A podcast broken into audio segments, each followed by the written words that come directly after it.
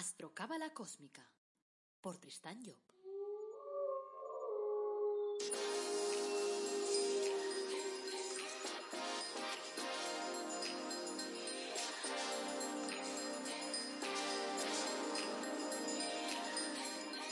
Astrocábala Cósmica, episodio 150.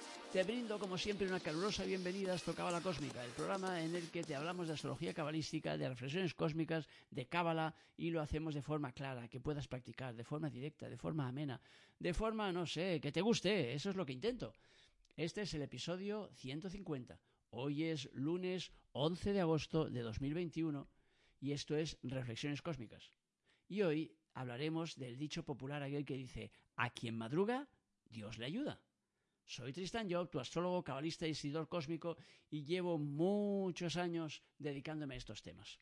Antes de arrancar, como siempre, recordarte que en mi página web tristanjob.com tienes la posibilidad de pedirme una consulta y que a través de esa consulta podemos ver de solucionar cualquier problema que tengas, pero sobre todo de explicarte cuál es tu objetivo de vida y cuáles son tus principales personalidades. Porque a veces eh, se generan oposiciones entre nuestras personalidades y es bueno comprenderlo, es bueno saberlo, porque si no nos liamos en la vida. Y luego decirte, como siempre, que yo trabajo en positivo, así que no tengas miedo de que te digan nada negativo viendo tu carta astral, porque no es mi estilo, no está en mi ADN, siempre positivo. También vas a encontrar en esa página web, tristanyo.com, pues, eh, yo qué sé, productos únicos del mundo mundial, como el árbol de la vida personalizado. Y tus ángeles de la cámara personalizados también es otro producto que puedes encontrar. Además, te he preparado uno de los cursos más completos del mundo mundial sobre astrología cabalística. Fácil, ameno, directo, tal como hago yo las cosas. Si le echas un ojo, verás la información y el índice y verás de qué va. Lo importante es que este curso te ayudará a que tú sepas interpretar tu propia carta astral y la, gente y la de la gente que te importa.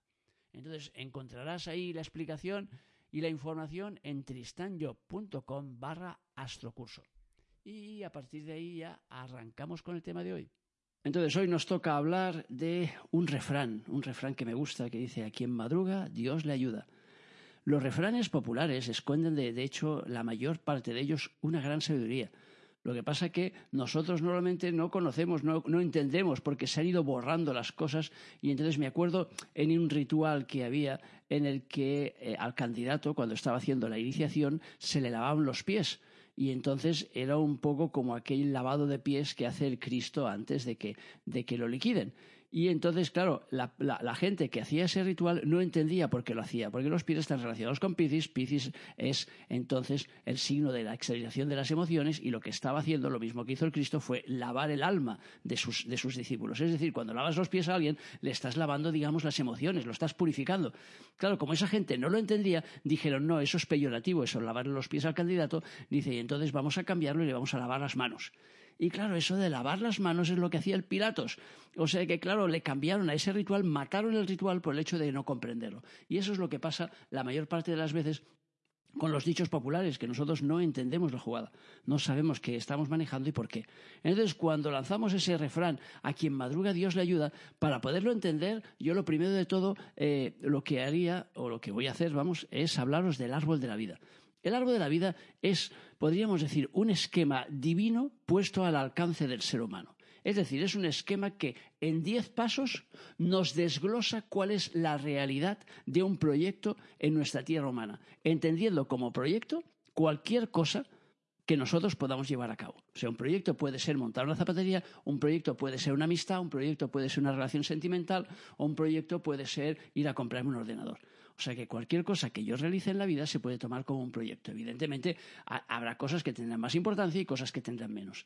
Entonces, ese árbol de la vida es un esquema que proviene de la cábala. La cábala es simplemente una enseñanza Cábala significa enseñanza oral, entonces una enseñanza que se transmitía antes de padres a hijos, llegó un momento que empezó a escribirse porque eh, tenían miedo de que aquello se perdiera y básicamente esa enseñanza se basa en la interpretación de las escrituras, teniendo en cuenta que las escrituras se toman como base del funcionamiento de nuestra realidad, de nuestra vida. Entonces, sin entrar en esas películas, diremos que dentro de esa cábala, dentro de esa enseñanza que trata de enseñarnos cómo funciona la vida, la vida del ser humano, primero la vida de arriba para que luego la podamos plasmar abajo, como decía Hermes, que lo que es arriba es igual a lo que es abajo y viceversa.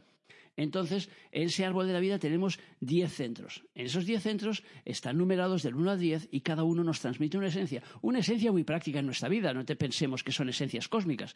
O sea que, para resumirlo muy rápidamente, yo os diría, el primer centro de ese árbol nos habla de la voluntad. El segundo centro de ese árbol nos habla pues de la suerte. El tercero nos habla de las normas. El cuarto nos habla del poder. El quinto nos habla del trabajo, de la energía. El sexto nos habla de la toma de conciencia. El séptimo nos habla de la prosperidad o de la, de la, armonía. El séptimo nos habla de la comunicación, por ejemplo. El octavo nos habla de la proyección en la realidad. Y el décimo nos habla de la cristalización, de la materialización de las cosas. Entonces, si os habéis fijado en las claves que os he dado, simplemente ese árbol lo que hace es desarrollar un proyecto en el orden en que deberíamos desarrollarlo. Entonces, si nosotros tomamos como base ese árbol de la vida, que ya digo que es un esquema que nos está hablando de nuestra propia vida, entonces nos encontramos que en ese inicio de ese árbol, el primer centro, si os acordáis, la clave principal que os he dado es la voluntad. La voluntad es lo que pone todo en marcha en nuestro universo.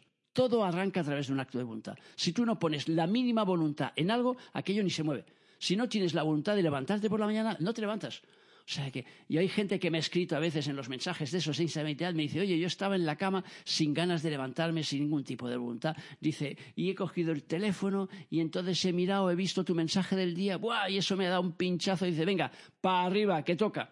Ahora, lo que esa persona no ha visto es que el coger el móvil era un acto de voluntad. O sea, si tú no tienes la voluntad de coger el móvil y mirar el mensaje que ha escrito Tristan Yopoy, entonces no te hubieras movido. Por lo tanto, lo que te llevó al movimiento fue activar tu voluntad. Entonces, si tenemos como base que el primer elemento de nuestra vida es el elemento voluntad que está en ese centro número uno que se llama Keter, eh, ¿qué significa? El sistema del árbol tenemos que entenderlo como un sistema de vasos comunicantes. Por lo tanto, cuando nosotros activamos el número uno, automáticamente empieza a ponerse en, marcha el número dos. Entonces, lo que nos dice la Cábala es, cuando tú activas tu voluntad, se pone en marcha el número dos del, árbol. Y el número dos del árbol, si os acordáis, la clave que os he dado es suerte. ¿Qué significa esto? Significa que cuando yo muevo en mi vida, en cualquier apartado de mi vida, muevo la voluntad, automáticamente se pone en marcha la suerte. Aparece en mi vida la suerte.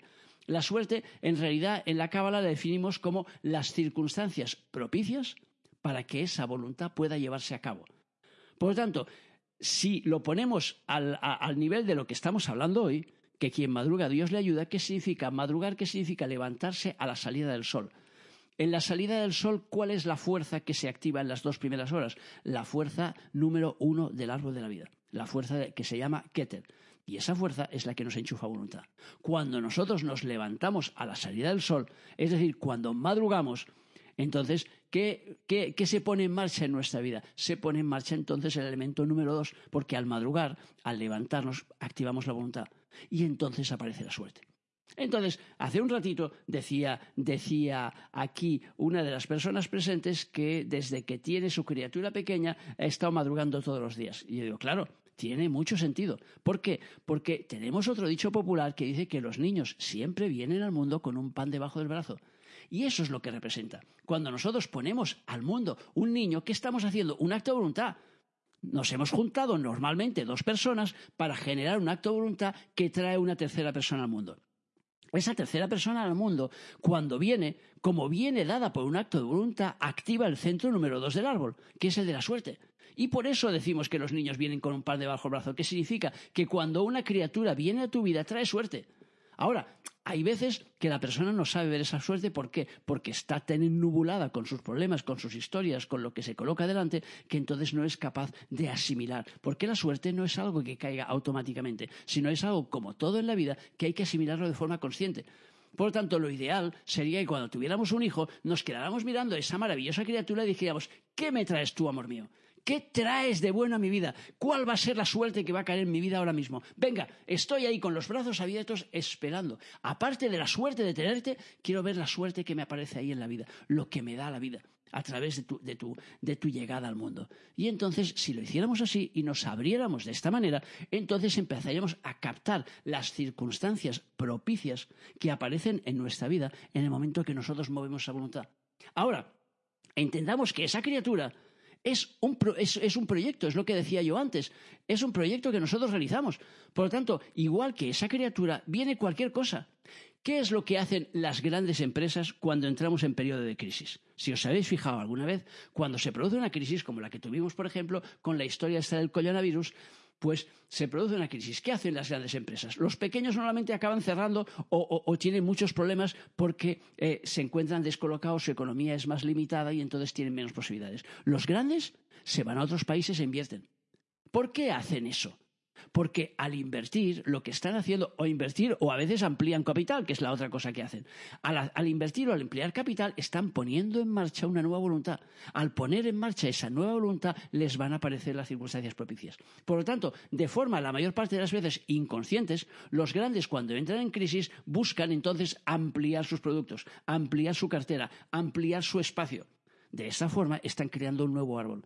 Esa es la clave principal de las cosas. Por lo tanto, si queremos eh, entender lo que yo estoy diciendo, entonces a nivel de vuestra vida, vosotros no tendréis a lo mejor una gran empresa, pero tenéis una empresa que es vuestra vida. ¿Qué tenéis que hacer entonces cuando entráis en crisis? Cuando se produce una crisis en cualquier ámbito de vuestra vida. Empezar algo nuevo, iniciar una nueva realidad. Porque esa nueva realidad traerá un pan debajo del brazo. Esa nueva realidad pondrá en marcha un nuevo árbol. Y ese nuevo árbol entonces hará que vosotros estéis madrugando en la vida.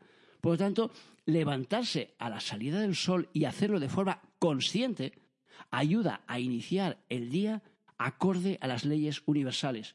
Y por lo tanto, lo que hace es que en nuestro cuerpo se reorganiza todo. Entonces, al generarse esa reorganización, nuestras células se armonizan y empiezan entonces una nueva andadura. Por eso yo siempre digo a la gente, levantaros y nada más os levantéis por la mañana, poneros a cantar, porque le estáis dando la orden a vuestras células de que empieza algo nuevo. Ahora, ¿qué es lo que me enseñó mi padre? Porque toda la vida la mayor eh, me enseñó muchísimas cosas, de las cuales yo estoy desarrollando todo lo que hablo, me viene probablemente de él, la mayor parte.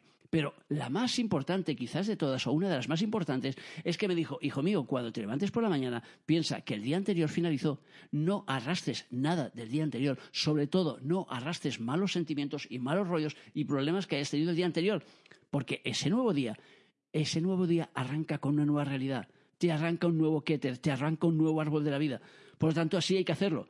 Pero claro, como nosotros a nivel emocional nos enganchamos a las cosas, entonces la mejor manera o una de las mejores maneras para hacerlo es precisamente pues levantarse uno cantando, levantarse uno animado, levantarse uno dando saltos ahí encima de su cama y diciendo, vamos, vamos, vamos, que voy a conquistar el mundo.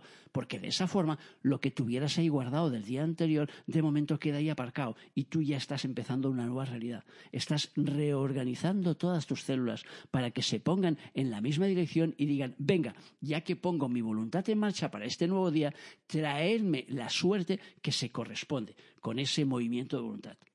Si además aprovecháramos esa salida del sol, ese, madrugón, para meditar un poquito, aunque sean diez minutos, entonces lo que haríamos sería abrir un canal de comunicación con nuestro jefe interno. Y llegado a un punto determinado, cuando ese músculo haya sido desarrollado un poquito, nos encontraríamos entonces que ya empezamos a conectar con el jefe, ya empezamos a saber qué quiere ese jefe de nosotros. Y por lo tanto empezamos a hacer las cosas en orden empezamos ya a ordenar nuestra vida, no en función de las emociones, de lo que sentimos en el momento, de los vaivenes que nos vienen a través del telediario, sino a través de lo que nosotros queremos mover, a través de lo que nuestro jefe interno quiere mover. Entonces, por eso le digo siempre a la gente cuando dice, oye, ¿qué hago para salir de esta crisis? Apaga el telediario. Lo primero de todo, apaga la tele, quítate todos esos programas basura que te están cargando de negatividad, porque eso te corta pisa y no te permite conectar con tu jefe interno, sino que todo el rato estás dándole vueltas a cosas que no son. Entonces, volvamos al principio de la película. A quien madruga, Dios le ayuda, pero eso tiene una base cabalística. No es simplemente un dicho popular, sino es una realidad que podéis probar en vuestras vidas. Cuando ponéis en marcha una nueva realidad, va a aparecer al lado de esa realidad ese elemento que llamamos suerte. Por lo tanto, solo me queda desearos suerte en vuestra nueva vida. Besitos.